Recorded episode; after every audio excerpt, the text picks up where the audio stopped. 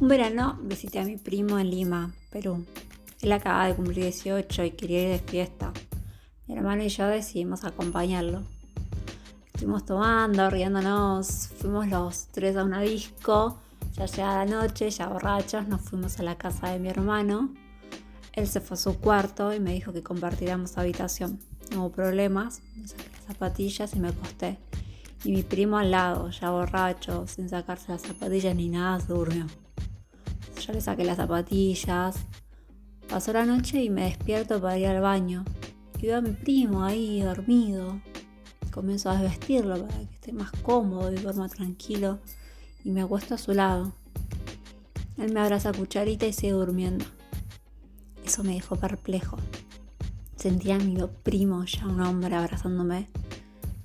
Saqué como pude mi pantalón para no despertarlo y a pegarme a su verga aún dormía, no hizo nada.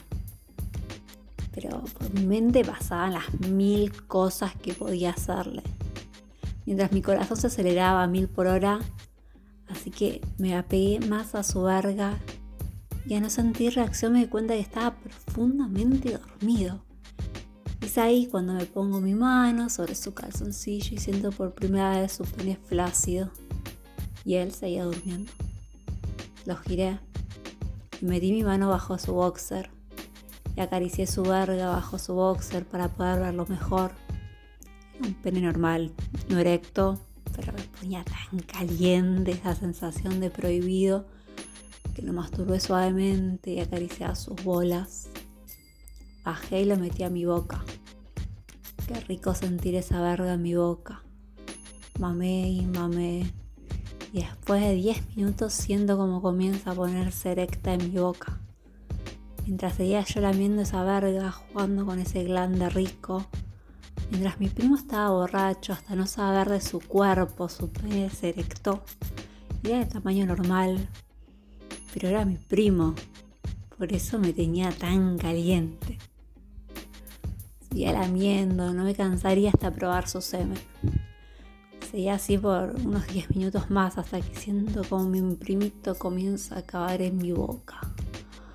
my god, qué rico ese semen, sentir sus chorros de semen caliente llenándome la boca mientras él seguía durmiendo y no se daba ni por entendido.